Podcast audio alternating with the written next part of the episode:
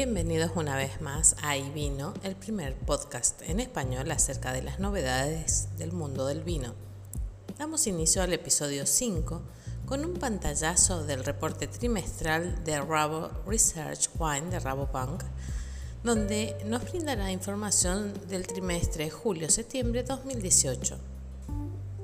Comercio global. Se observan volúmenes más bajos debido a, la pobre cosecha del 2017 que está afectando los volúmenes de las exportaciones del 2018 en los principales productores europeos.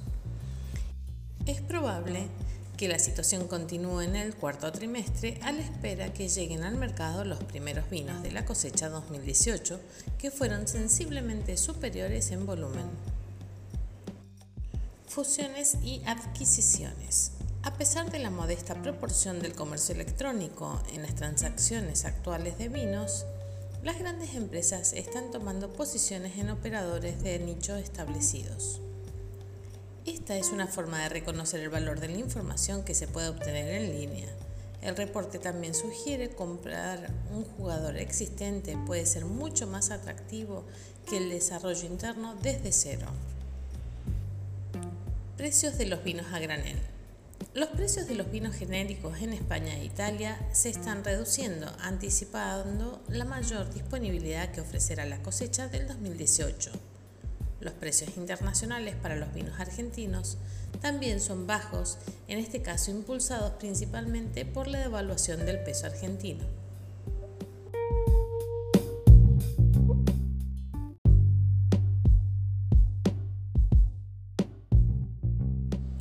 Respecto al mercado asiático, comentaremos el estado actual de las redes sociales en China, su influencia en el mercado electrónico de ese país y su perspectiva mundial. Es posible que en el mundo occidental pasemos mucho tiempo en plataformas de redes sociales como Facebook, Twitter o Instagram, pero orientado a compartir información sobre lo que estamos haciendo en China, en cambio, las plataformas de medios sociales cubren tanto el aspecto de la vida empresarial como el personal. Las plataformas como WeChat se utilizan para compartir videos divertidos e imágenes de lo que han hecho durante el fin de semana, pero además se utilizan para desarrollar fuertemente el comercio electrónico. Te permite ver cosas que te gustan y comprarlas. Esto se complementa con entrega directa en donde se encuentra el consumidor. Es probable que en el próximo par de años la misma tecnología china alimente nuestros smartphones y cambie por completo la forma en la que nos comportamos, interactuamos y nos ocupamos de nuestra vida laboral y personal. Los grandes jugadores chinos en línea ya no se limitan a buscar y vender productos y servicios a los chinos, sino que cada vez más buscan expandir sus alas y usar sus sitios en lugares como el Reino Unido y de esta manera competir con el mismo Amazon. Pero esto no significa enviar productos desde China. Alibaba, el mayor productor de comercio electrónico en línea en China, con marcas secundarias como Tmall o Taobao, ha declarado que su objetivo final es poder realizar envíos a cualquier parte del mundo dentro de las 72 horas.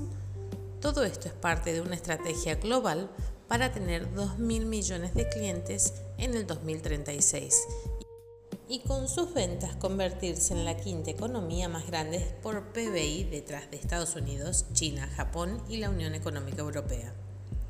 Los chinos quieren que su negocio internacional represente el 40% de la facturación en 10 años.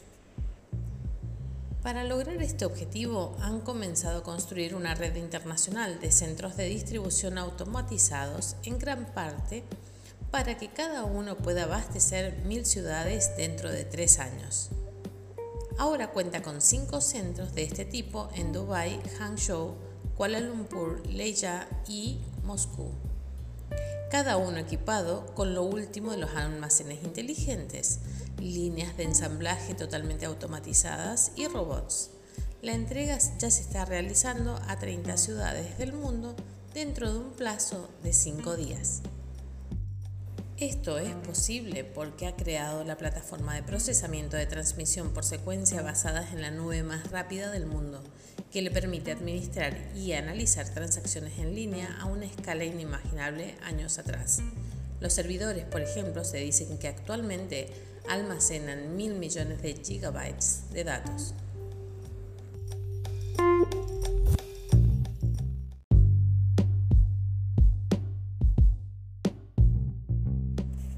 Nuestro análisis de vinos del Nuevo Mundo de esta semana nos enfocaremos en el mercado australiano. Las exportaciones de vinos australianos continúan experimentando un fuerte crecimiento tanto en valor como en volumen, con un aumento del 11% alcanzando los 2,71 mil millones de dólares y un aumento del 5% en volumen que llega a 842 millones de litros en septiembre del 2018. El incremento se explica principalmente por los envíos de vinos a granel que aumentaron un 23% en valor con un 9% de volumen. Las cifras de exportación muestran que ha habido un crecimiento sólido y sostenible en los últimos 12 meses, lo que representa el tercer año de crecimiento a septiembre del 2018, según Andreas Clark, CEO de Wine Australia. Agregó además Crecer en China y en Estados Unidos es clave para la política comercial del vino australiano. Estamos viendo un fuerte crecimiento en la demanda china y hemos redoblado esfuerzos por captar el mercado premium estadounidense en el cual el consumidor de ese país ahora se está enfocando.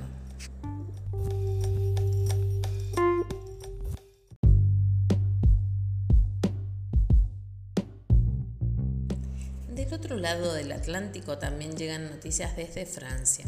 De acuerdo con la agencia francesa Business France, las exportaciones francesas de vino a los Estados Unidos avanzaron un impresionante 12%, logrando 943 millones de dólares durante los primeros nueve meses de este año. Los volúmenes de exportación registraron una sólida ganancia de 5,6% a 11,8 millones de cajas de 9 litros en lo que va del año.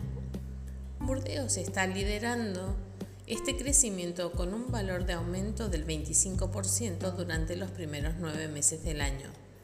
Pero la apelación con mayor crecimiento en volumen fue Provence con un 17% de crecimiento. En las últimas semanas, el presidente Trump apuntó a los aranceles de la Unión Europea para los vinos de Estados Unidos, señalando que los vinos franceses que ingresan a los Estados Unidos tienen un impuesto de 0,05 y de 0,14.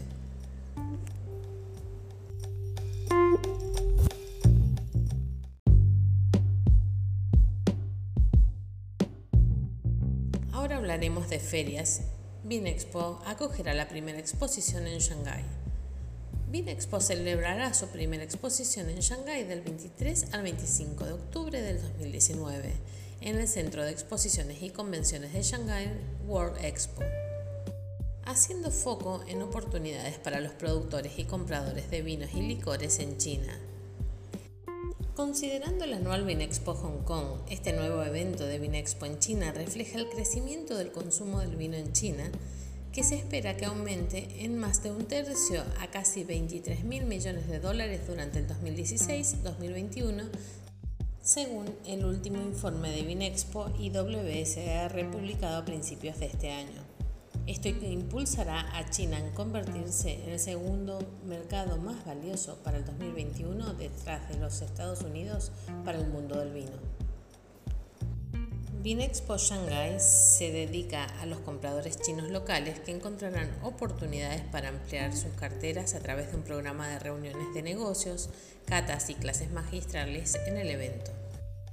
Vinexpo espera que la exposición proporcione nuevas soluciones para el desarrollo de comercio de vinos y licores, basándose en sus 20 años de experiencia en Asia-Pacífico a través de su creciente asociación China de Comercio Electrónico con el mayor minorista electrónico de Asia, Alibaba.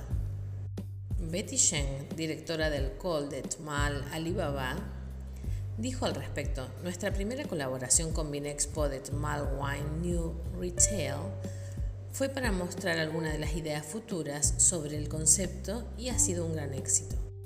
Continuaremos trabajando juntos con Vinexpo para proporcionar un nuevo concepto de retail mundial a través de Wine, por lo que fue una decisión obvia para nosotros que Vinexpo sea el mejor socio para esto y estamos encantados de unirnos a Vinexpo en el nuevo proyecto de Shanghai. Recuerden que la información brindada se encuentra en el blog iVino con sus respectivas fuentes. Auspiciaron este episodio Futuro Sustentable, Winifera y Go to Wine. Hasta el próximo episodio.